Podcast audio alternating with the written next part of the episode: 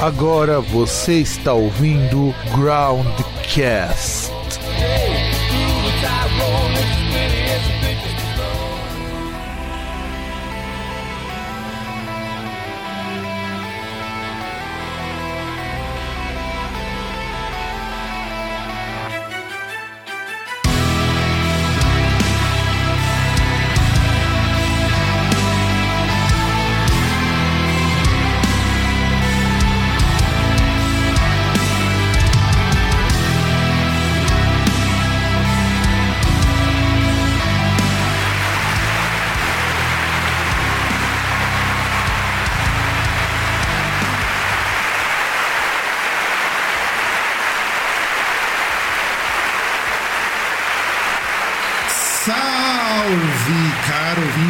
Caro ouvinte do meu, do seu e do nosso programa Broadcast, eu ainda estou com aquela crise horrorosa de bronquite alérgica e eu, Fábio, espero continuar vivo até esse programa ser publicado. E do outro lado, a, aquele que com certeza dormiu feliz nessa última semana, depois de resultados que deixou o Lulão muito triste. Não é, não, César? Cara, pior que eu não sei. Eu, eu assisti, chegou um momento que eu assisti o jogo. Assim, primeira coisa, eu, eu achei engraçado o Flamengo é, quase perder, mas chegou um momento, quando foi pra disputa dos pênaltis, eu parei e falei, mas não, ele tem que perder, cara, o Corinthians não pode ganhar, pelo amor de Deus. Eu, porra, vai ter um monte de gente, vai ter cara lá na puta que pariu nos Estados Unidos, vai ficar me enchendo o saco aqui, mandando mensagem.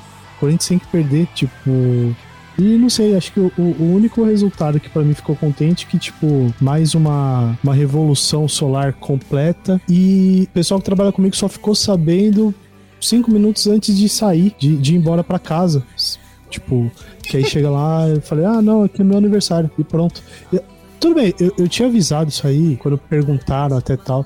Eu lembro que eu falei umas três, quatro semanas atrás. Aí, aí vi um pessoal falando: não, pô, beleza, pô, legal, a gente vai pegar, vamos, vamos comprar um bolo, vamos fazer não sei o que, não sei o que lá. Aí foi passando as semanas e eu já, puta, não, tomar, comprar bolo é o caralho enfia bolo no cu, vai se fuder, não gosto dessa merda. Cara, pior que eu, eu faço a mesma coisa. Fui cara. deixando no gelo. Não, então, aí eu fui deixando no gelo, não falei nada, né? Fui, fui ficando quieto. Aí depois chegou no dia e falei, é, então, é meu aniversário hoje. Caralho, seu aniversário. É, pois é, meu aniversário.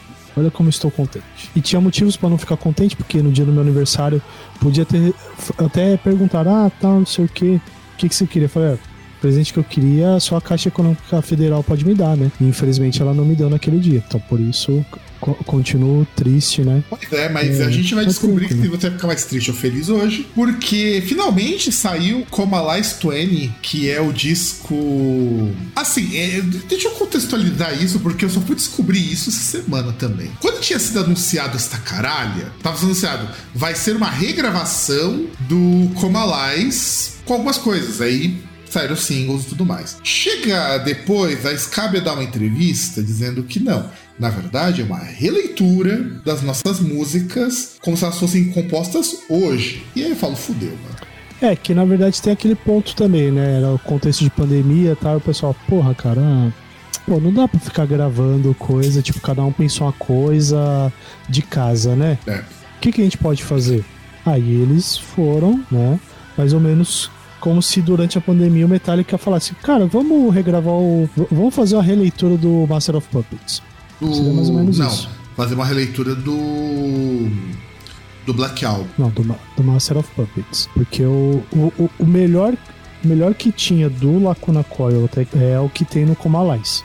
os músicos ficaram melhores com o passar do tempo, mas em relação à criatividade, as melhores ideias estão no Comalais. É, e a verdade é assim: vamos falar que. E isso é um apontamento mais pessoal nosso. Se você não concorda, deixa seu comentário ou vai tomar no teu cu. Aí você escolhe o que mais lhe aprovier.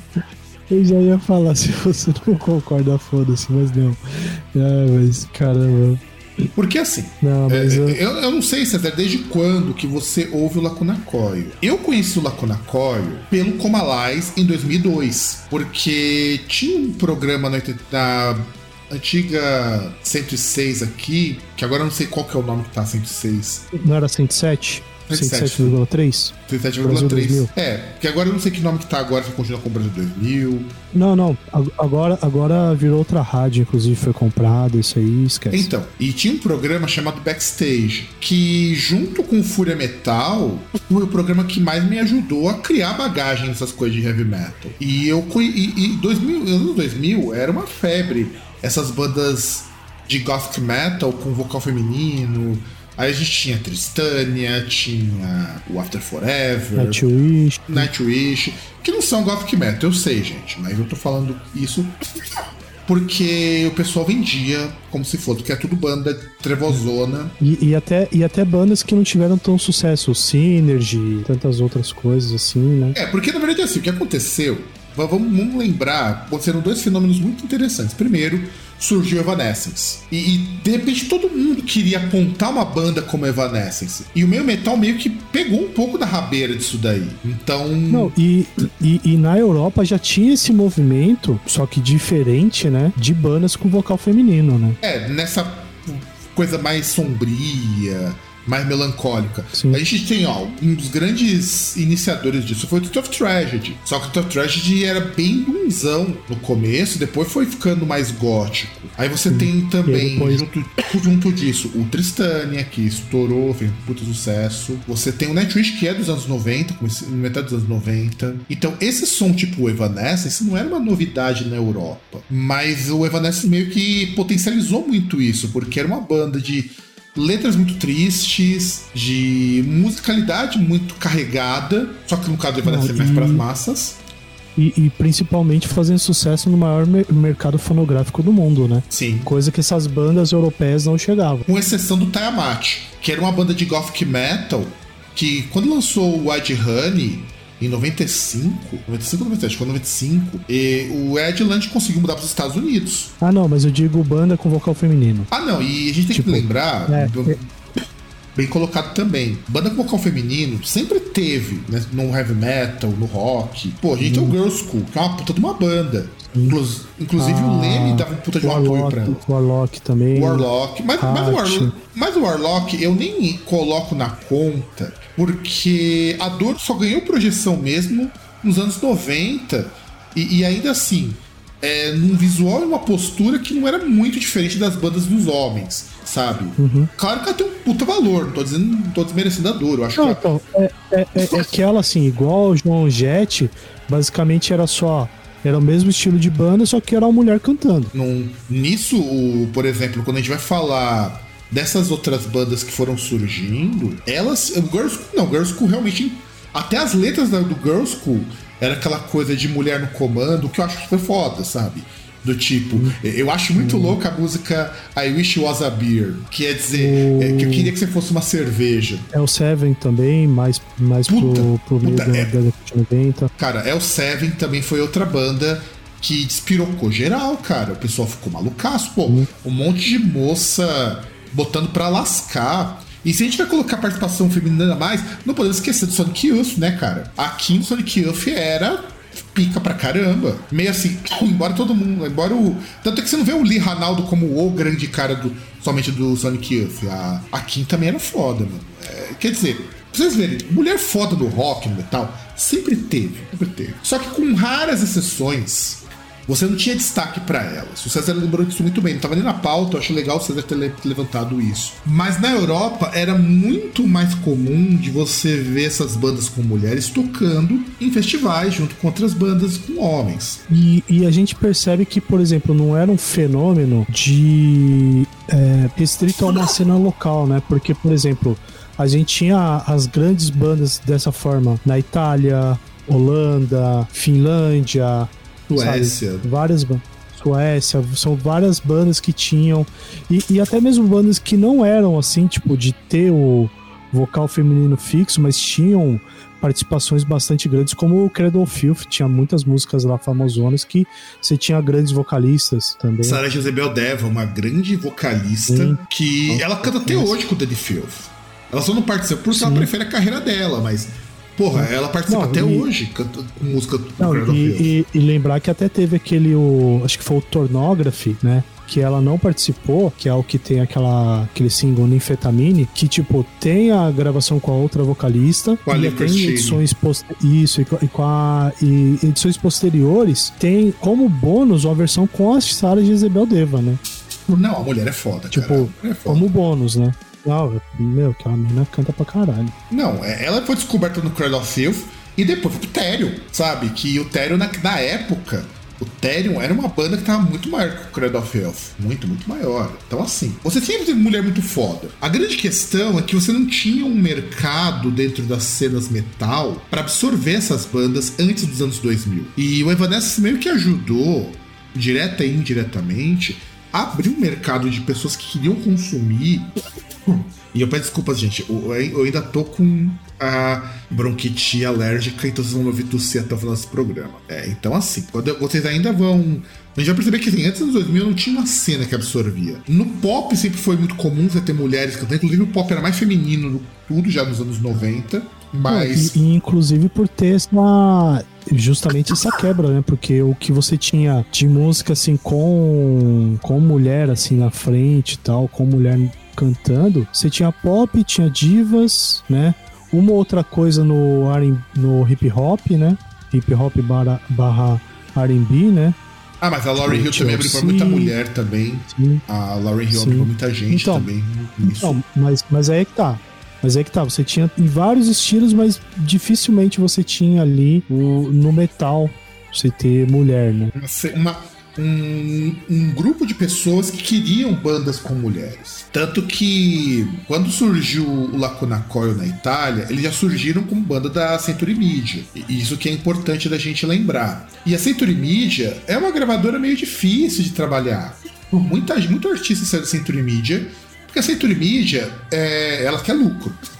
Então, quando a gente fala da Century Media, a gente tá falando principalmente de uma gravadora que ela é inglesa originalmente e ela tem a divisão dela nos Estados Unidos, que é enorme.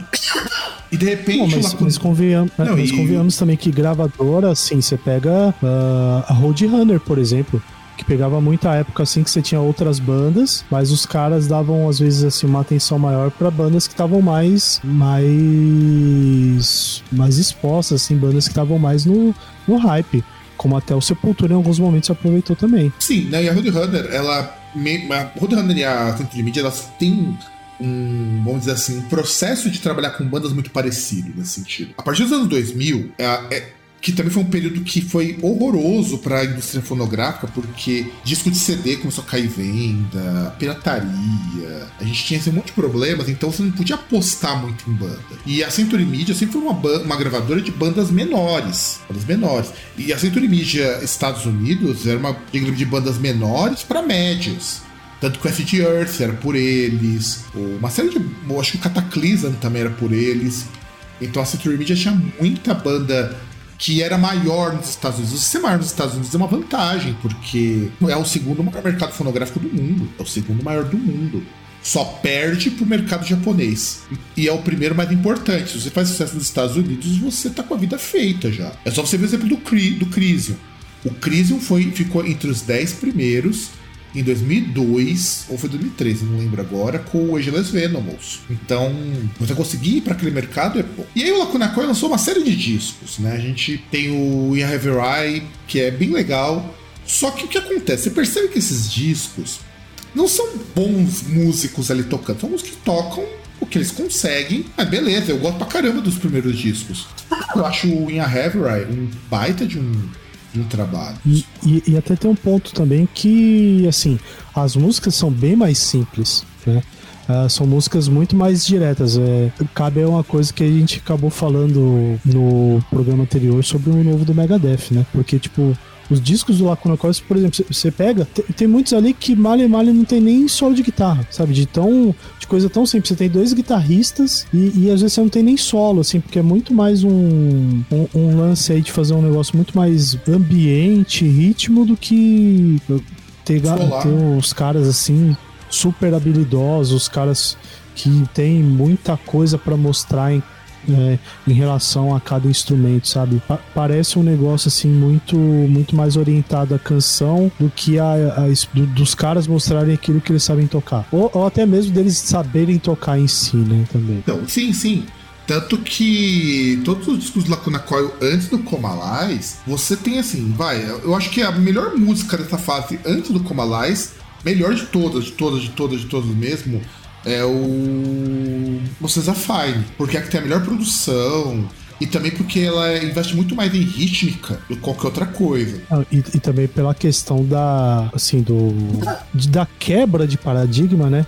Que é você ter, por exemplo, uma música que é cantada em italiano, né? E, e não é aquelas músicas lá de que você ouve em cantina de comida italiana, né? Em cantinho é, com, sim, sim. com palha de mesa xadrez. O Luca Turilli, ele até falou numa entrevista, perguntaram pra ele na época do, da lançamento do Dolph Victory, por que, que, ele nunca fez uma música italiana? Ele fala que o pessoal na Itália não, não, vê com bons olhos música italiana, mas depois você pega o disco seguinte lá, o Ray of Thousand Flames, já começa a ter música italiana. Então ele meio que muda de ideia depois. Ah, é, mas, mas é bem assim, a, até a, a, acho que foi a Cristina Scabel que falou um negócio assim, que no começo da banda eles falaram, poxa, a gente não pode até a ideia de ter a banda italiana que assim, porra, Itália você tem aquelas músicas românticas assim, cafona, aquele negócio lá, é tarantela, sabe? E, e eles queriam fazer uma coisa diferente, né? É, exato. Tem pouco metal e rock em italiano. O, o Maneskin, meio que nesse rolê todo, consegue até ser mais revolucionário por conseguir fazer sucesso, só que fora da Itália, cantando em italiano. Então, dá para fazer. O Maneskin provou que dá para fazer isso. Tanto que o disco, a gente até analisou isso quando a gente falou do, da formação do rock. O disco mais recente dos caras tem quase metade dele em italiano. E funciona, sabe? Funciona. Aí vamos falar do Coma Live original. Ele foi lançado no dia 29 de outubro de 2002. Provavelmente vai ser depois que você esse programa, bem depois que esse programa for pro ar. E ele foi produto, produzido pelo Valdemar. Eu acho que a pronúncia do sobrenome é esse, mas provavelmente eu devo estar errado. Valdemar Soricha, que é um produtor muito famoso lá na Europa. Ele é polonês ele já produziu. Ele já foi guitarrista no Sleep of the Angels 99 do Rotten Christ. E ele já foi produtor do Tiamat, do Therion, do Samael, do Moonspell. Uma boa parte dos discos do Moonspell foi gravado, foi produzida com ele. The Gathering, o Sentenced, naquela fase que ele era mais death metal, sabe? Ele que foi produtor e guitarrista no, sabe o Down do Sentenced? Ele que produziu e tocou umas linhas de guitarra. O Flowing Tears, o Tristania, o Sodom, o X-Summer. E ele ainda fez a trilha sonora daquele filme horroroso do Alone in the Dark, que saiu em 2005. Então ele é um cara bom. Foi ele e um dos caras da banda que produziu esse disco. E o Comalais é o terceiro disco do, do Lacuna Coil. Ele. Foi um momento que ele deu aquele insight nela e na banda. Falou, puta, nós temos umas ideias boas pra caralho, vamos produzir esse disco. E, isso ressalta muito uma coisa que ela vai falar com relação a essa regravação do no Comalais 20, que é o seguinte: eles produzem muito bem quando tá todo mundo junto. É um modo de produção muito parecido com o que o Metallica faz, muito parecido com o que o Dream Theater faz, que as músicas saem nas jams deles. É, é muito parecido com a forma como o Iron Maiden compõe. A, até... até o Black Sabbath compunha dessa forma também. Sim, ou seja, é coisa de músico mais velho de compor junto. E eu acho que funciona bem assim, sabe? O pessoal do Labirinto também, quando tá compondo músicas, eles só compõem juntos. Eles até vêm com uma ideia aqui e ali, mas não é que nem. Hoje é muito comum a banda, cada um fazer um pouquinho e ir trocando essas ideias por drive, né? Por, por nuvem. Tipo, porque economiza um tempo do caralho, principalmente quando você tem músicos que moram longe um do outro ou não dá para ficar deslocando pro estúdio o tempo todo. Mas essa coisa de você não conseguir compor sem estar junto, eu acho que isso é fundamental para que o disco Comalize tenha funcionado, sabe? Ele funcionou. E o Comalize, quando ele foi gravado, então, é, segundo a criticar, também porque que tem esse nome Comalize, né? É como se eles estivessem é, completamente alheios ao mundo, assim, coma. Então eles começaram a, a pensar o que eles podiam colocar ali e aí que veio a palavra coma. E aí colocou coma, colocou mentira. Mas eu acho que se, se, se ela viesse com aquela coisa que na verdade lies seria a ideia de deitar, ficaria muito mais interessante. Hum. Porque vira de lei, de coma lies quer dizer aquilo que deita, deitado em coma. Ficaria, ficaria muito, faria ficar muito legal. Tudo bem, devem deve explicar esse Miguel. E é uma das capas mais horrorosas que eu já vi em disco, cara. O que mostra como a banda não tinha dinheiro, meu. Porque é reaproveitado da capa de um outro disco. No caso do. do In a Reverie. Do, desculpa, do Unleashed Memories. Ele é aproveitado do mim- Memories, esse- essa geração. Cara, pra mim a questão assim, acho que conceitualmente falando, eu gosto da capa porque justamente essa contraposição com o Unleashed Memories. Mas eu acho que na verdade isso aqui é uma homenagem àquele disco do Tom Zé, em que tem uma. Ah, tem uma- que tem uma caçapa e uma bolinha de, de good. de, de good. Então eu Sim, acho que é sim. muito mais isso. Sim, também é mais frente capa. é isso. É um- verdade, isso é um cu. Não. Nessa entrevista foi foda. cara. Essa entrevista foi foda. Hum. Mas assim, não, essa capa é horrorosa, cara. Vamos, vamos dizer que essa capa é horrorosa. Até porque não tem Não, nada a ver é com o que- é disco. E não tem nada a ver nem com, Não, com então. a- o Unleashed Memories, porque ele não é nem continuação do Unleashed Memories. É porque os Não, caras não mas é tipo assim, mesmo, ele- é. Você tem, você tem uma alteração na. S- São dois discos diferentes, sabe? Um, um, um tem uma atmosfera assim muito mais. Talvez muito mais doom, muito mais down, assim. Muito mais. Sim, mas continua de Doom mesmo. Sei lá. Sabe, eu não consigo explicar. O, o outro não, entendeu? E, sei lá, é tem também a memória afetiva, né, cara? Então, por exemplo, eu lembro os, os vários lugares onde eu vi essa capa e toda vez que eu vi, eu ficava feliz. Então, então Não, pra a mim capa- ainda mas a é, capa uma, é feia, uma cara. Mas- Não, a capa é uma bosta, cara. E Na época que eu vi essa capa, eu já achava ela uma bosta. Mas eu queria muito ter comprado CD na época, viu? É que eu não tive dinheiro. Mas eu queria muito ter comprado CD do Lacuna Coil. Eu acho que eu devo ter aqui alguma coisa do Lacuna Coil, não tenho certeza. Eu acho que eu devo ter o Unleashed de Memories aqui em casa, não tenho certeza. Mas eu acho que deve ter brotado um aqui, depois de muito tempo. Mas eu quase comprei esse disco. E assim, pra mim, é o. Eu não vou dizer nem que é o, ma- é o, masterpiece do Lacuna Coil, porque eu ainda acho que eles ainda vão surpreender com essa nova roupagem que eles têm. Mas eu digo Ah, assim, da- dos anos 2000, ele é muito a cara dos anos 2000, esse disco. Ele é muito a cara. Você ouve o de Memory, você tem a ideia exata do que, que era banda com mulher no vocal, que não fosse banda de, de mulher com espartilho apertando os peitos e cantando fino. E olha que ainda assim ela usava espartilho, mas não, não tentava ser uma, uma soprano. Ah, Curiosamente, a, a nessa época, ela era muito mais pudica do que ela ficou depois quando ela foi para os Estados Unidos. Ela, era, ela vestia aqueles, aquele vestidão longo e tal, mas era muito mais sóbrio, não se comparava com o que você via da Vibeckstein ou que você via do da própria Flori Jansen na época do After Forever. Ou o que você veria depois com a Simone Simons no Épica. Sabe? Não, era muito mais simples. E a banda não tinha muito esse apelo visual pra ela, sabe? Que é uma grande mudança também, porque muitas dessas bandas com mulher no vocal, você empriquitava a mulher toda. É, Aliás, eu, eu acho que uma coisa mais idiotas que se fazia nessa, nessa época é, era assim: os- o cara podia estar só com, sei lá, uma camiseta preta, uma calça e um sapato, nem contorno o cara usava. A mulher tinha que aparecer uma árvore de Natal. É, vinha com aqueles vestidos assim, parecia que tava saindo da, do Palácio de Versalhes. É. Só que de um rolê gótico. E eu acho isso muito, muito sacanagem, sabe? Porque, pô, podia botar os caras melhor vestido também, sabe? Aquelas roupas palhafatosas, aquelas coisas É, vitorianas. um, um negócio tipo Castle, Castlevania, né? É, exato. Que é o que o Danny Fifth faz, né? Danny Fifth, todo mundo da banda tem uma, vesti- um jeitão meio, meio, meio antigo, meio vitoriano. O Jimmy Borger, depois quando abandonou aquelas armaduras toda, ficou meio assim. E essas bandas não investiam. É, é- o apelo era pra você mostrar uma mina bonita pra caralho. E, que e e cantava e os mendigos atrás ali. É, não, não. E, os mendigos atrás. Porque Os os malucos não, pareciam Os nada. incel- Não, os incel. A gente hoje chama de mendigo, mas é incel. É Não, incelzão. mendigo, porque tinha uns caras que tinha cara de mendigo, não tinha. Ai, ai, era Não, engraçado. não, não, e sem contar o seguinte. Porra, mano, os caras dessas bandas de gothic metal, como esses caras eram feios, meu. Como esses caras eram feios. É isso que me, me irritava muito nesse gênero depois de um tempo.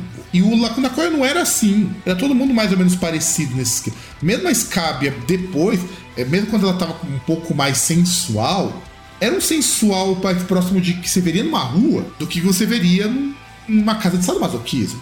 Nada contra o segundo tipo. Inclusive, inclusive acho muito válido também. Mas vocês entendem o- a problemática? E o Lacuna Coil meio que quebrou isso. É, E- que é, que é mais ou menos igual a ideia do, por exemplo, a gente pegar de outros movimentos, igual a questão do Visual Kei ou do Visual Doll, sabe? O legal é que todo mundo pega e faz a mesma coisa. Você tem um conceito pra banda inteira, né? Se, se, todo mundo participa da brincadeira e um lá não participa, tipo, aliás, se só um participa da brincadeira e o resto não participa, não tem graça.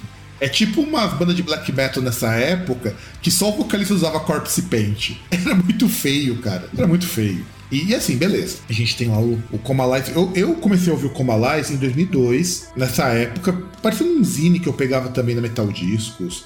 E eu adorava, achava. E 2003 foi quando eu ganhei um computador para poder acessar a internet. E eu ouvi bastante a When Dead Man Walks, que é do disco anterior do Wish Memories, que é muito, muito, é. Aquilo ali é quase uma cópia de Paradise Lost, é bem dunzão mesmo. E eu via muito Heaven's Ally. Puta, eu via Heaven's Ally até cansar. E lembremos também que tinha o Fúria Metal na MTV e Heavens Alive passava muito videoclipe no, no Fúria MTV. Então, eu gostava muito dessa música. Em 2002 eu conhecia. E você, César, quando que você tomou contato com o Laco McCoy? Cara, eu não lembro exatamente com, quando, mas foi exatamente nessa época que eu tive mais contato, assim, e comecei a gostar mais foi quando eu tava em Londrina lá para 2004, que aí inclusive tinha um tinha um amigo lá que depois de um tempo eu passei até dividir apartamento com ele, que que ele também ele era fanzaço, que aí eu tive contato com outra coisa também que tem ligação, que é o o jogo para PC do Vampiro, o Vampiro Máscara Bloodlines, que que, que, que era assim, um eu quase comprei esse jogo na época, só não comprei porque eu era pobre e hoje eu não compro porque eu sei que jogar é uma merda. Ah, cara, assim, tem, tem algumas ideias que eram boas. É que, assim, num. questão de desenvolvimento, né, cara? Num. Eram poucos jogos ali que tinha que se tinha que eram muito bons e principalmente na pegada que ele tinha ali, tá ligado? Mas só o ponto de você já começar o jogo, você ter que montar a ficha ali como se fosse um RPG já era legal. Não, mas isso era legal pra caralho. Inclusive, por isso que eu acho que o jogo ficou uma merda, porque eles tentaram emular o que era o jogo de RPG de mesa, e nessa época eu já jogava Vampiro, depois de muito relutar porque eu achava o pessoal de Vampiro muito chato, eu me frustrei muito com o Bloodlines por causa disso. É, então, é, é, é, porque é um jogo que eu acho que ele merecia ser refeito. Com certeza. Hoje em dia, Não, ele a história, seria muito e, melhor. a história dele é muito boa. O pior é isso, a história dele é muito boa. Sim, sim. Por, por exemplo, você pegar jogo assim, RPG, você vê, tipo, um, um, estilo muito mais. Como é que eu posso dizer? Ah, não vou dizer batido, mas. Ah, vou dizer batido porque todo mundo faz jogo mais ou menos nesse estilo. Você pega um Fable, por exemplo, que, porra, que é muito bom, tá ligado? Às vezes, se, te, tivesse um, os caras que fizeram o Fable ou uma equipe com a mesma quantidade de recursos para fazer o, o Vampiro, ele ficaria bem melhor. Ou, Não, ou e agora que, hoje, se E agora que tem o Vampiro né? quinta edição, que tá um jogo lindíssimo, era pra sair um jogo eletrônico, mas miou por enquanto. Então, talvez valeria a pena refazer, ou, ou pelo menos assim, com relação à ideia, tentar fazer algo parecido com o que eles tentaram fazer no Bloodlines, mas infelizmente eu acredito que eles não vão fazer porque, bom, fracassou uma vez, né? Então a, a ideia é essa, né? Se é nem as ideias que dão certo. É que são dois caras... jogos do vampiro, né, César? Lançaram dois do vampiro a máscara. Não, então, mas eu, eu, o que eu lembro é o Bloodlines mesmo, eu não lembro do outro. Porque o Vampire the Masquerade, ele tem o Swan Song também. Mas eu acho que bem depois, né? Então, porque os jogos que tem, ó, na verdade, o. Eu até, eu até peguei aqui a lista de jogos baseados no mundo das trevas, né? O primeiro foi o Redemption, que saiu em 2000. O Bloodlines, que teoricamente seria uma melhoria do Redemption. Ele saiu em 2019 o Coteries of New York, já baseado na quarta e na quinta edição. O Shadows of New York, que saiu em 2020, isso aqui eu deveria jogar, porque isso aqui deve ser muito bom. Mas é estilo visual, mas aqui tudo é tudo visual novel agora. Hum. O Night Road, que já é também visual novel. O War of Blood, que saiu ano passado. O Parliament of Creek Knives, também saiu ano passado. O Sins of Sirens. O... E tem outros aqui de 2002, 2022. Mas tudo isso daqui é visual novel. O que eu acho ok. O Bloodlines, ele. Com, é, o problema do Bloodlines como jogo é que as mecânicas do jogo não funcionavam bem com o que ele se propunha a fazer. Mas eu gostava muito daquele lance de quando você tava, quando tava amanhecendo, você tinha que procurar um lugar pra se esconder. Aquilo era muito bom, Sim. cara. Não, e, e o ponto de você ter um jogo em terceira pessoa. De não ser um, sabe, por mais que, que possa ser legal e tal, você fica num jogo que vai ficar, tipo, muito mais questão de. de. de CG, de de animação e texto e texto, cara, tem, tem uma hora que assim, se você não tiver muito engajado, você cansa. É estilo de RPG você tá falando, né? É. Então, e aí, beleza, logo na qual participou desse jogo também, que eu achei muito foda, muito, muito foda. Aparece a capa do Comalais na no quarto do, do seu personagem no jogo. Quer dizer, a banda tá tudo. E esse passou a ser o disco mais vendido da Century Ninja até aquela época. Passou o Night of Storm Rider do West Earth, que já que era um dos mais vendidos. Passou o White Honey do Tiamat, que era o mais vendido, e passou a ser esse disco. E assim, aí o Nakona teve que mudar para os Estados Unidos depois de uma época. Aí fizeram uma turnê americana, que foi muito boa. E, e o Caralho 4 eles tiveram que mudar pra lá, né? Que nessa época também a Scabia começou a namorar o George Jordison, do Slipknot. É, porque teve a excursões, inclusive, acho que elas participaram do Ghost Fest também. Sim, não, é. o, o Lacuna Coil cresceu muito. Só que acontece, de 2010 pra cá, ou seja, coisa de 12 anos, o Lacuna Coil pegou um direcionamento musical diferente nos, nos discos, nos últimos discos. Primeiro porque todo mundo começou a estudar música. A Cristina Scaba já estava fazendo aula de canto na época do Comalais. Inclusive, numa entrevista, o André Ferro falava que, se não me engano, naquela época ele ainda era namorado dela, se não me engano. Ele falou não, assim. era o. Acho que era o baixista. E aí o que acontece? O André Ferro falava o seguinte: ó, vergonhoso é para mim que canto de qualquer jeito e nem estudo. E ele foi estudar, dá pra perceber quando ele faz escultura, quando ele canta, que ele também foi estudar canto. E talvez não tem mais de 20 anos uma banda sem você. Também pra quem é vocalista sem você estudar. A voz não aguenta tudo isso. E aí, beleza, né? Então, o André Ferro vai lá tal. E aí, nos Estados Unidos, o que começou a pegar nessa época, entre 2008 até 2015, é o metalcore. E o americano gosta muito de metalcore, até hoje. Banda de metalcore vende muito bem lá. E eu não vejo nenhum problema com isso.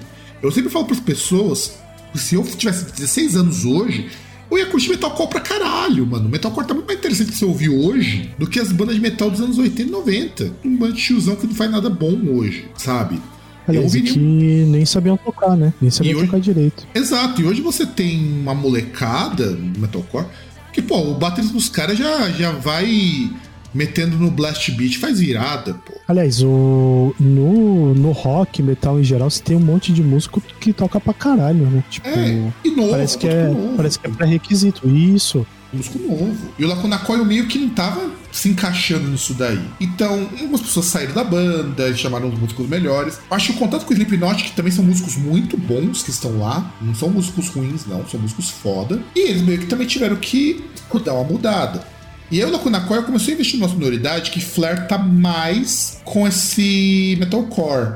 Ela é mais pesada, é mais rápida, tem uma ênfase em bateria muito grande. Então o Lacuna Coil vai ser uma banda que vai mudar de um gothic metal, uma coisa mais lenta, vamos dizer assim, para uma coisa muito mais acelerada. E eu acho assim meio estranho isso. Tanto que agora o Metal Archive classifica o Lacuna Coil como uma banda de rock alternativo, o que eu acho que faz muito sentido. De rock metal alternativo. Hoje faz muito mais sentido. E aí a gente chega no Coma Lies 20, porque o Lacuna Coil, a partir do Dark Adrenaline, que nós já falamos aqui há um bom tempo, lançado em 2012, só lançou disco com aquela com essa pegada meio metalcore, meio metal alternativo, meio new metal. E foi tirando muito elemento eletrônico, muito elemento sintetizador e começando a colocar assim gutural, peso. E eu não gostei disso. Pra falar a verdade, eu achei isso uma merda, uma de uma merda. E olha que eu até gosto desse estilo de música.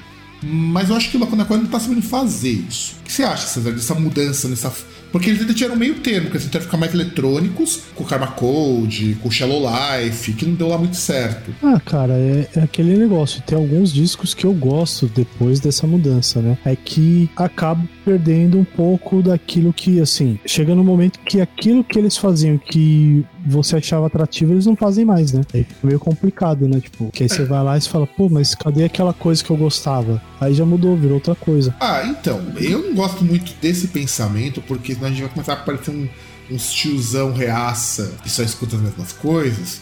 Mas o Lacuna Coil não é uma banda de um som ultra original. Eu falo, eu, durante esse programa todo, eu falei, ah, mas... Lacuna Coil era muito parecido com, com o Paradise Lost. Ponto. Mas, era, mas tinha coisa diferente. Sim, então, mas é, era muito parecido com. Não que não tenha coisa diferente hoje com essa sonoridade mais metalcore. É que a diferença é que hoje é todo mundo tão bom, tudo tão rápido, tudo tão pesado, que não tem nada diferente de muita banda melhor ou mais bem estabelecida nesse gênero, sabe? Não, então, mas é que assim, é que naquela época o Lacuna Coil ele era um expoente em um estilo que, por mais que ainda tivesse algum. já tivesse outros outras bandas, outros expoentes, era um estilo em desenvolvimento, um estilo ainda que não era lá famosão. Agora meio que eles são os retardatários. Eles estão num estilo ali que, tipo, que eles chegaram depois e talvez não se encaixem muito bem por conta das características, apesar da, das melhorias que eles têm, né? Que eles vão que eles estão investindo. E aí tem uma coisa que você falou antes em relação a visual, que até no visual agora eles, eles investem, né? Não, até você pega em alguns discos sim. ali, eles têm um, um uma identidade visual enquanto banda, né? Até porque teve alguns discos ali que tinham algumas temáticas que iam em relação à parte de loucura, coisa do tipo, né? E, e, meio que você vê que os caras parece que eles saíram, sei lá, de algum ensaio, algum flash mob do, sei lá, do Silent Hill, de algum jogo assim de terror. Ou é uma tentativa de fazer um, uma maquiagem meio black metal, pra falar a verdade. Parece muitos corpos Mais ou menos porque. Mais ou menos, porque aí a Scabia é ela que destoa porque ela tem, por exemplo, é, ela tem um visual ali, só que, por exemplo, ela não tem corpse paint, mas ela tem um visual que encaixa com o visual dos caras. Né? Em alguns momentos sim, em outros ela é mais colorida, mas é, mas é uma banda que mudou muito. Visualmente ficaram muito mais interessantes. E aí quebra muito aquilo que, a gente, que eu critiquei antes, de só a mulher ficar com aquela parte visual, o cara também investe. E eu acho Sim. ok. Pô, o, cara, o trabalho que o cara faz pra combinar a barba com a maquiagem não é fácil fazer aquilo ali. Sim. É um trabalho do caralho pra poder montar essa combinação. Você pega o, o baterista, por exemplo, que, que ele é careca e parece que ele pinta a cabeça toda, pô. Imagina é. pra tirar depois. Preto. Igual o cara do pessoal do Black Metal faz. Porque é é estilo do pessoal do Black Metal, sabe? Não, e não só ele pinta, ele tem o cabelo pouquinho de cabelo ele tem e ele pinta. Pega a foto mais recente deles. E, e a Scabia, ela parou um pouco com aquela coisa que o pessoal nas revistas fazia, que ela ficava muito puta da vida, de ficar vendo ela como um corpo. Ela, ela fala que é uma coisa que ela mais detestava é ver aquelas revistas as mais gostosas do metal. É, o Revolver e outras aí. Inclusive, eu acho um pouquinho positivo também em termos de postura. O Laconacó evoluiu enquanto banda com postura e tudo mais. Eu só acho que o som deles, até por conta da própria Century Media, deve ter intervido nisso, tem que seguir uma coisa que tava a vender. Você não vai ficar na Century Media se você não vende. Não, então, mas é que aquele negócio, né, que como eles estavam mudando de mercado, né, entre aspas, é, eles já tinham que fazer alguma coisa para tipo, pô, eu tô no maior mercado do mundo, ou no mais importante, né? Acho que o mais importante seria importante, a melhor palavra. Porque não é o maior, o, o maior é japonês ainda. Eu, eu tô no, tô no mercado mais importante aquele mercado que, tipo, se eu se eu me der bem, eu, eu com, começo a colocar um monte de divisa aqui no braço, né? Tipo, ó, ah, ganhou M, tá, tá muito ligado ali, às vezes pode participar de, de filme, sabe? De, e de outras coisas ali e da indústria cultural que agregam bastante pra banda, né? Então, assim, já começou naquele ponto, tipo, pô, como é que eu vou me manter e me desenvolver nesse mercado? Que vai ser muito mais complicado do que, né? Falar, ah, é a banda da Europa que tem aquele tom diferente, não sei o quê. Agora eu tô aqui, tô no meio de todo mundo, né? Vou ter que. Vou, inclusive, vou ter que me até, inclusive aqui, né? até, até as influências de música europeia caíram fora. É uma coisa com uma influência muito mais americana. O que é ok, eu não sou contra. O Rim passou por isso também. Curiosamente, o Rim também ficou ruim por causa disso daí. até mesmo no. Não sei se é viagem minha, mas no Comalais antigo, percebi um pouco de influência assim, de sonoridade oriental na, em algumas músicas. Não, eu, eu, a única coisa de influência de modo oriental que eu percebi nas músicas lá na Coil era no. Era só na Senza Fine, que tinha um pouco de modo oriental. Eu não percebi isso no Comalais, não. Não percebi, pode ser que tenha, mas eu não percebi. Mas enfim. Aí vamos lá, chegando Como Life 20. Como Life 20 foi lançado esse ano e ele foi, assim, a capa é muito, muito melhor. E se você perceber, ela é uma referência à capa original, o que eu acho fantástico. O pessoal vai olhando e vai entender como assim que ela é uma referência à capa original. Explico. A Scabia falou que a ideia não era regravar o disco. A ideia, na verdade, era pegar essas músicas e desconstruí-las. Aliás, não era regravar, não. Não era fazer igual ao original, né? É. Tipo, não era igual fazer, por exemplo, não era como pegar, tocar como se fosse num show, né? Exato. Ou, ou tocar com a sonoridade que tem hoje, não é nem isso é reconstruir as músicas de uma maneira diferente. Como se o Coma Life fosse feito hoje. Então aproveita a base, aproveita o ritmo, mas desconstrói isso. E aí surgiu esse disco. Tanto que a capa é uma reconstrução, é uma desconstrução daquele girassol. Porque é o girassol que tá aqui.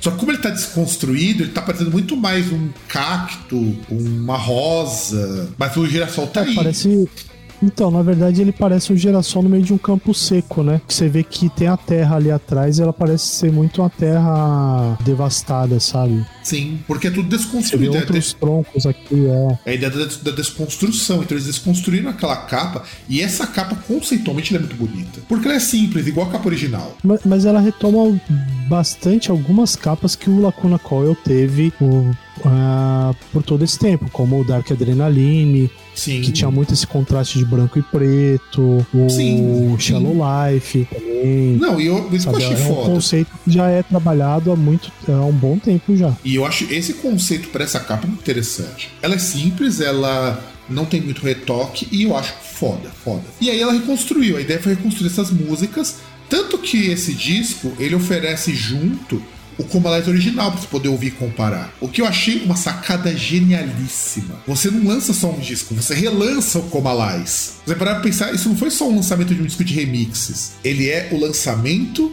o relançamento do Comalize edição de 20 anos. Se a gente parar pra pensar, na verdade, é, isso poderia... é a edição de 20 anos do Comalize. Sim, que, e, e aí até agora eu lembrei porque falando dessa questão do, do Comalize de 20 anos, por exemplo, teve uma banda que fez algo ou tentou fazer algo parecido, só que aí falhou, né? Fez aquilo que o Lacuna Coil não queria fazer, que foi o Rino, né? Que lançou aquele disco lá pouco antes de terminar, de comemoração de 20 anos do Love Metal, né? Que na verdade aí o que fez foi o quê? Eles chegaram no estúdio, gravaram ali meio que parecendo como se fosse ao vivo, mas as músicas da mesma forma que elas que eles tocavam sempre, né? Não, e, mud, mudando e, alguns arranjos. E mudando alguns arranjos. É, mas um, um, pouquíssima coisa eles mudaram, né? E, e, sem contar que também eles juntaram várias músicas, por exemplo, de não só do Love Metal, né? Que você tinha igual Heart Killer e, e outras canções Heart, de outros Heart discos. Shake Every Moment, que eu chorei ouvindo aquilo ali de tão ruim que ficou. Uma das músicas mais bonitas do, do Rin, Heartache Every Moment, e ele. Se bem que agora o Billy Valo tá com uma carreira solo, eu estou curioso para ouvir. É, ele tem um projeto lá, o Billy Valo e The. Não, não, é só Billy Valo agora. Posters. Não, não, é só Billy Valo agora. Vai lançar ah. disco esse ano, inclusive. Ele vai fazer show junto com. com se não me engano, com aquela Mikla, lá da Islândia. É, mas Chama, é, na verdade, na verdade é chamado, é chamado só Valo, inclusive, o nome vamos dar um projeto. Uhum. Fiquei curioso para ouvir. Que parece que é um projeto mais acústico, alguma coisa assim. Então fiquei curioso, deve ter ficado bem interessante. E aí vamos lá. E aí a gente tem que encarar que isso é o relançamento do Comalize, mais um disco de remixes. Não, não, remix não. Não sei se é remix porque. Ele é vendido como disco de remixes, vai... cara. Ele é considerado disco de remixes já. Eu olhei até nos COGs isso. É. Ele, ele é um disco de remixes. É claro que chamar disco de remix é meio foda, eu entendo ah, não, a revolta. Não, não, não, não, mas mas assim, aqui, é não, não, mas na verdade até pensando assim, porque por exemplo, dá para lembrar mais ou menos como tinha coisa que o Rammstein fazia antigamente. Que você tinha às vezes, por exemplo, alguns discos que tinha lá as versões principalmente de singles de vários DJs e coisas do tipo, né? O JXL e, e tantos outros lá. Era pior, pior, pior. Finger. É que assim, esse disco, como eu falei, como ele é um relançamento do Coma Live original, mais um disco de, de reconstruções, ou o que, que vocês queiram chamar, eu acho que, primeiro, eu acho muito legal porque é honesto com o fã. Então, pode ser que ele goste desse disco, pode ser que ele não goste e queira só o relançamento do Coma Live. Justo. Eu acho que isso daí é justo. Aumenta o preço do CD? Aumenta. Mas é justíssimo isso. E aí temos o nosso, o nosso veredito, né, e, né, César? O que, que você achou? E, e eu, eu acho legal que ele não renega as raízes, né? Porque não é um negócio também do tipo. Uh, sabe, talvez de tentar e refazer as coisas ficaria parecendo muito uma questão de tipo, sabe, é ah, eu tenho vergonha das coisas, sabe? Tenho vergonha daquilo que eu fiz. Sim. E, e eu acho que em relação ao trabalho, tirando, assim, para mim eu acho que tem uma palavra que define muito a questão do disco, que é gosto. Eu, eu acho que você vai ter a questão das alterações, mas vai cair muito mais na questão do que o a pessoa que tá ouvindo do que ela gosta ou não no som, ou no caso, se ela não gostar de nenhum dos dois, nem do Lacuna Coil antes, nem depois, mas aí eu não entendo por que, que a pessoa vai estar tá ouvindo esse disco. Mas tirando esse essa possibilidade, o eu, eu acho que foi muito mais questão de gosto e acho muito acertar essa decisão de colocar os dois discos justamente para comparar. Eu achei meio errada a questão da ordem dos singles porque o, um dos sing o primeiro single foi uma das, das músicas que, pelo menos para mim, ficou mais estranha e, e assim, não foi um, um bom cartão de visitas. Mas assim, é, eu vou comentar aquilo que vocês ouviram falar em off no outro programa, programa anterior. Eu acho que é um disco que me deixa com sentimentos muito mistos. É um disco ruim? Muito longe disso. Muito longe disso. É um disco bom? Cara, pior que é. Esse é o problema, pior que é. Mas o que eu me sinto assim, muito chateado é que há alguns problemas de produção que me incomodam nesse disco, alguns problemas bem graves. Além disso, algumas escolhas não me agradam muito. Por exemplo, muitas das músicas têm uma parte de bateria tão alta e tão marcada que parece que não faz o menor sentido. Se a, fosse, se a música tivesse ficado mais rápida, mais pesada, beleza, mas não E eu acho isso um horror com muita música. A mudança que fizeram com Heaven's Ally quase me fez desistir de ouvir o resto do disco. Porque ficou muito, muito ruim a mudança que fizeram em Heaven's Ally. Heaven's, Heaven's Ally tá muito mais com uma cara hoje de uma música de. Ironicamente, com mais cara de Paradise Lost também. Isso que eu acho foda. Mas tem muito mais cara hoje de uma música que você ouviria do. sei lá, de um Evanescence, por exemplo, do que você ouviria do Lacuna Coil. E não tô querendo dizer que isso é demérito. Só que não bate. Não... E perder aquela introdução de Heaven's Ally, aquele, aquele comecinho, eu achei aquele comecinho fantástico. E eles trocaram completamente. É, que o comecinho ele continuou, só que ele é muito mais sutil e ele é, é feito por, por teclado ali, por sintetizador, né? Não é, o, não é feito por, por guitarra, né? É, não, que, que na, verdade, na versão original era era guitarra e piano elétrico. E, e, e o, os dois juntos, assim, faziam, faziam um negócio legal. E também gutural, onde não faz muito sentido. Algumas escolhas para gutural. Mas a voz do André Ferro ficou boa nesse disco, cara. Porra. Não, então, o, isso que é foda, porque assim, os caras cantam bem, só que, tipo, o, o André Ferro, ele, ele começa o disco ali cantando, tipo, como era o o, próximo do que era o Comalais original. Aí de repente ele liga o modo gutural e vai até o final. E esquece. Vai lá e vai, sabe? E, e várias músicas, por exemplo, você tem música lá que ela começa ali. É, assim, tinha uma coisa. Tinha falar, tipo. Eu tinha falado em off que, que o, o disco era, era muito muito falado. Muita coisa que, tipo, igual tinha algumas músicas do Unleashed Memories, né? Que eram muito, muito trecho ou a Cristina Escada falando ou o André Ferro falando. E aí uma das coisas que eu acho que causa estranheza é que assim, tem músicas que depois que o André Ferro ligou o modo gutural, ele em vez de falar, ele já chega gritando, ele chega no gutural e, e, tem alguns momentos que a Cristina Scabi ela chega tipo cantando, só que meio que fica estranho ela cantando, um trecho que geralmente seria falado, sabe? Causa, causa um pouco assim, você tendo aquela audição prévia, se sabendo como é que era a obra, causa bastante estranheza isso. É, e eu tenho algumas. Só que aí eu também tenho o seguinte: tem faixas que eu achei que nessa versão, é, vamos dizer assim, reworked, né? Que é um nome que a gente poderia dar pra isso, ficaram fantásticas. Cara, a música Rumane, que era uma música que eu não dava a mínima na versão original, ficou do caralho. E é uma das que mais lembra o Lixo da original. É uma das que mais lembra. O começo é igualzinho. A mulher da música ela é igualzinha, no geral.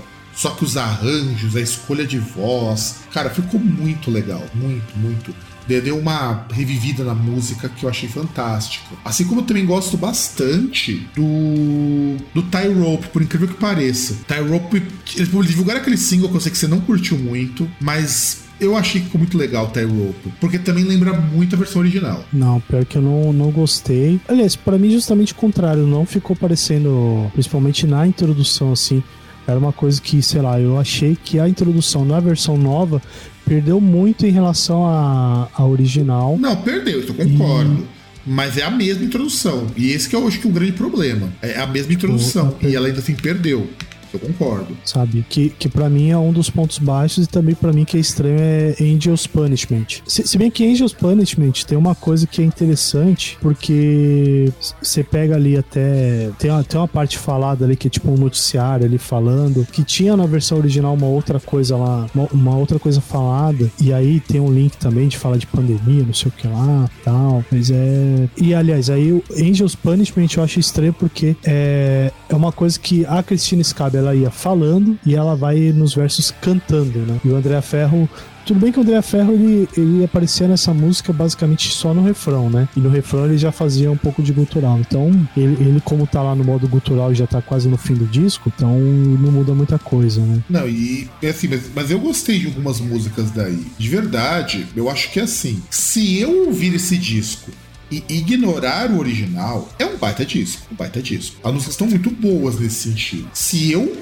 lembrar da referência original, aí alguns problemas começam a aparecer. Mas eu, eu gostei particularmente da Rumane, acho que a Rumane ficou muito legal. Self-Deception, que eu esperava que ia ficar muito pior, ficou muito foda, muito foda mesmo. Tie Rope, que eu já tinha achado, assim, eu ouvi com mais calma tal, achei até que bem bacana e Entwined, que é uma baita música no original, e eles conseguiram deixar ainda mais melancólica nessa versão, eu achei que seria difícil. Pior que Tight Hope eu até vi o, o videoclipe.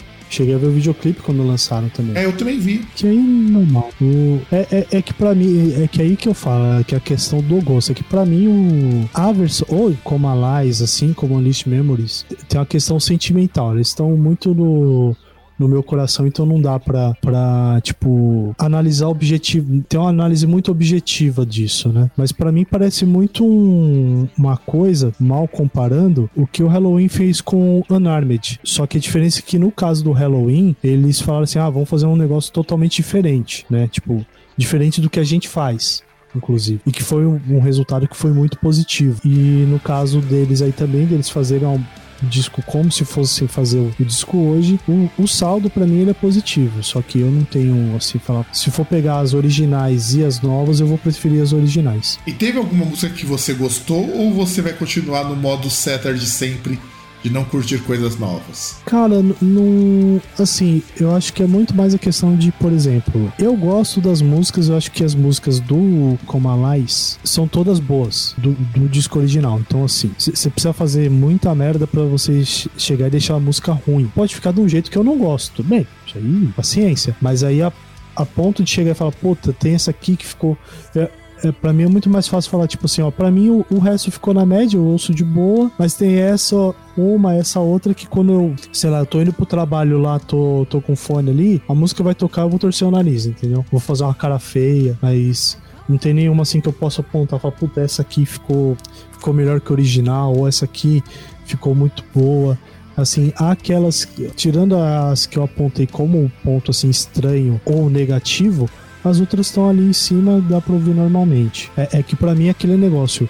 Eu, eu não lembro agora para te apontar, mas, por exemplo, uma coisa que pelo menos fica muito na minha mente é que em algumas coisas, talvez na questão ali no. mais na parte de instrumento eletrônico, sintetizador, tinha meio que um, uma sonoridade mais oriental que se perdeu nesse disco. Mas é que aí eu não lembro exatamente para apontar, pra, até pra gente poder pegar e, e comparar. É, eu, eu, eu como falei, para mim é um disco de sentimentos mistos. Eu acho que em alguns momentos ele me soa muito ruim, em uns momentos disco me soa muito ruim. Como o Heaven's Alive, que essa música já me faria desistir de ouvir o resto se eu não fosse persistente, porque é, é a única música do Comalais que você pode alterar mas não esse nível de alteração. Acho que esse nível de alteração ficou meio complicado. O que e, e eu comecei também a perceber coisas muito legais das músicas. Como eu falei em Rumane. Rumane tem uma puta de uma voz que a Cristina Scabia tá cantando nessa música. A voz dela tá assim impecável. Quando você pega Swamped também, Swamped, as linhas de voz dela, eu queria que ela cantasse desse jeito na Swamped original, sabe? A Swamped, da versão que tá agora, é uma baita música. Fica, vão ficar melhores que os originais? Claro que não. E nem era a intenção da banda fazer isso. Por isso que eu falei, quando eu comecei a ver que eles queriam, na verdade, fazer uma reconstrução dessas músicas, eu encarei ela de uma maneira diferente. E aí eu passei a até gostar de algumas coisas que eu não tava curtindo muito. Porque antes eu tava naquela de assim, ah, eu acho o Coma Live um baita disco. E eu começava a torcer bastante o nariz quando comecei a escutar o disco, mas aí depois falou, não, deixa eu ouvir pensando que esse cara falou: Isso aqui é uma reconstrução, isso aqui é um disco baseado no que a gente está fazendo hoje. E aí ele foi, e aí eu consegui extrair alguma coisa dele. Tô fazendo isso daí também, sabe? Mas é difícil. É, seria a mesma coisa, daí eu vou fazer aquela comparação bem babaca, se de repente o Black Sabbath regravasse o Paranoid num outro estilo. Eu ia ficar muito puto com isso, se acontecesse. É que pro, pro Black Sabbath. Então, mas aí que tá. Pra gente fazer um exercício de imaginação, pro Black Sabbath gravar Paranoid diferente, eu acho que só teriam três três possibilidades. Ele gravar um negócio stonerzão parecido com o Master of Reality, né? Travadão. Aí, entre outras coisas, você teria uma paranoide bem parecida com aquilo que o Type O Negative fez. Ele gravar algo um pouco mais, nem sei se um pouco mais rápido de metalzão tradicional, parecido com o que o Saba fazia no Dio, mas a gente nem perceberia tantas mudanças assim, né? Ou ele fazer alguma coisa ali, tipo, colocar uns elementos diferentes, fazer parecido com o Saba Bloody Saba, que também não ia parecer muito diferente. Eu acho que o, o que ficaria mais diferentão, tirando a possibilidade deles fazerem algo completamente novo, seria eles fazerem algo parecido com Master of Reality, mas eu acho que eu queria ouvir esse disco, sinceramente, desse jeito. Porque eu ia ficar bastante puto com isso. Embora provavelmente eu escutaria ah. também até para poder tirar as conclusões como eu tô fazendo com o Lacuna Coil. Eu acho que talvez, eu, eu, talvez, eu boto assim pro ouvinte também a mesma questão. Algumas audições do Comalai façam ele soar melhor com o tempo. Sim. Não, isso sabe? é uma coisa que eu que deu impressão para mim. Depois que eu, que eu ouvi, assim, fui mudando as formas que eu fui montando a playlist lá para poder ouvir, eu percebi isso. Então, foi o que eu percebi é, essa semana também. Primeira vez que eu ouvi, nossa, eu torci o meu nariz fudido pra esse Na segunda pra vez. Mim, pra mim, é. a primeira vez que eu vi, pareceu para mim que era tipo todo um timbre só de guitarra, sabe? Parecia que tipo era tudo a mesma música rolando. Pra mim pareceu dava uma palavra ou outra. Pra mim tinha algo parecido também. Mesma bateria. É. É, então, parecia que, tipo, quase tudo era diferente, aí assim, de repente você percebe que, tipo, muda, um, muda uma palavra ou outra, né? Né, mudam as músicas, né? As letras mudam, né? Mas que, tipo, meio que você tá ali no automático e ele vai. E, e não muda nada. A pessoa tá cantando alguma coisa, parece o cara gritando, e, e, e, e aí é, é um ponto que percebi essa questão do, do André Ferro só no gutural, né? Porque parecia que, tipo, ele ligou e foi. E que você tá ouvindo a mesma música. Mas depois se vai percebendo outros detalhes e tal essa impressão ela, ela cai um pouquinho. É, então, eu acho que esse disco talvez a gente, se escutar mais algumas vezes, e até desse saber, sabe? Porque conforme você vai escutando, você percebe uma coisa que não tem no original. E isso que ele é um ponto positivo desse disco original. Esse disco tem mais coisa para você perceber. Porque como a banda toca melhor, então tem mais elementos pra você pegar. Você começa a perceber, por exemplo, uma palavra aqui, você começa a perceber um timbre ali, você começa a perceber um andamento, uma parte eletrônica. Então, essas, então esse disco é que nem disco de prog metal. Tem aqueles discos que você escuta a primeira vez e você puta, não vai. Na décima audição, ele já começa a soar legal. Porque eu acho que vai ter muito não, isso. Não diria, não diria décima. Eu, eu acho que décima é exagero, mas. Não, tem, tem disco que eu chegar na décima pro disco me, me, me, me ganhar, sabe? Já teve disco assim, teve um disco que eu falo que foi assim para mim durante muito tempo é que hoje eu demoro muito menos para isso, mas quando eu escutei a primeira vez o, o Octavário, Dream Theater, cara, eu achei aquele disco uma merda. Depois de ouvir várias vezes, porque eu deixava no repeat, aí o disco começava a fazer sentido para mim. É o que acontece com esse disco aqui. Eu, eu escutei ele hoje, antes de fazer o programa. Ele já me soa melhor hoje do que me soou anteontem, foi a última vez que eu tinha escutado. Ele já me soa melhor. Então acho que acho que assim, não é um disco ruim, é aquilo que eu tinha comentado contigo semana passada. É um baita disco muito bom, só que ele causa um sentimento muito estranho quando você escuta. Porque como que um disco você tem músicos bons, arranjos bons, instrumentos muito bons, eles tocando maravilhosamente bem, e o disco não sai 100%. É muito estranho isso. Porque você consegue dizer que esse disco tá pior que o original? Eu não consigo. Eu não consigo dizer que ele tá pior. Aliás, seria injusto até. É, exceto por Heaven's Ally, que ainda talvez demore um pouco para eu engolir essa versão, é que, é que, o, que me, é que, o que me fez faz, de, defender um pouco esse disco foi Humane, cara. Humane foi a única música que conseguiu porque é uma música que eu não ligava. E, e ela continua melancólica, ela tá até mais melancólica que a original. E é a música que não tem gutural. Eu acho que isso também que me ganhou. É uma música que não tem gutural. É uma música que tem umas estruturas de sintetizador ali. E, e ela tá mais emocional do que na versão original. Aí ela, ela que me fez perceber, dar, girar aquela chavinha. Falei, porra, mano, tá ficando interessante isso aqui. Até escrevi uma resenha que vai. Provavelmente quando esse programa for por hoje já deve estar tá a resenha publicada desse disco. Que na minha nota vai ser 6,5, porque não dá para eu dar uma nota muito baixa, mas também tá muito longe de eu dar um 9, 10, que são notas que eu considero notas muito boas. E é basicamente isso, gente. Vocês ouviram nós, então comentando um pouco sobre o Como Last 20. O meu conselho, e depois eu queria ouvir o do César, mas meu conselho é: escutem, dê algumas chances para esse disco. Não para na primeira vez. Você vai ter resultados muito surpreendentes, como eu tive. Ah, mas eu acho que tem que escutar mesmo. Se não escutar, vai escutar o quê? Sertanojo? Porra, tem que escutar mesmo, porra. Não tem nem comparação. E eu, eu, acho que vale a pena escutar até pra. Uh, sei lá, cara, pra questão de referência, sabe? Curiosidade. Até mesmo às vezes pode ser alguma coisa que a pessoa ela não gostava no original e ela vai gostar nesse novo. Tem isso também. Tem. A gente não destacou, ah. mas tem isso. Tem muita coisa que eles corrigem do original aí. A começar pela, pela dicção da Cristina Scaber, que tá mil vezes melhor. Não só dela, André Ferro também. A dicção dele está também. perfeita, perfeita. Sim. Acabou Esse... aquele charme do, do inglês macarrônico. Não, e não só isso.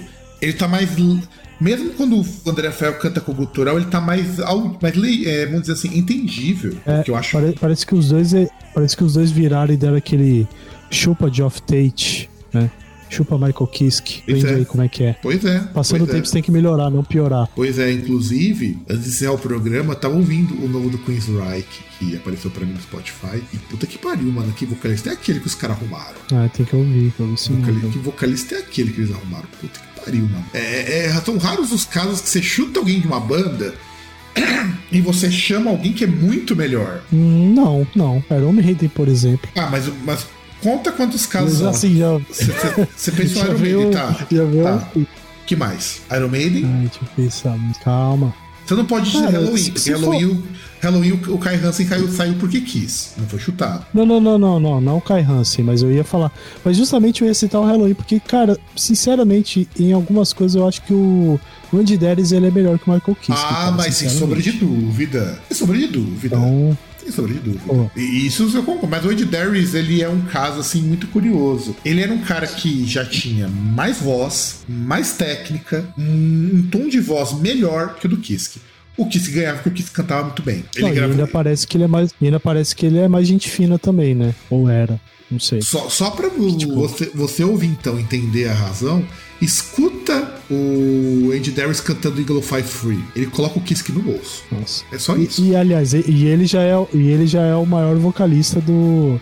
Já é o vocalista com mais tempo no Halloween, né? Então, basicamente, o, o, você tem muito mais Halloween com Andy Darius do que o Halloween com Michael Kiske, né? Tipo Sepultura com Derek, né? Sim. Mas assim, Andy Darius, tá, temos dois. Iron Maiden e Halloween com Andy Darius. Quem mais?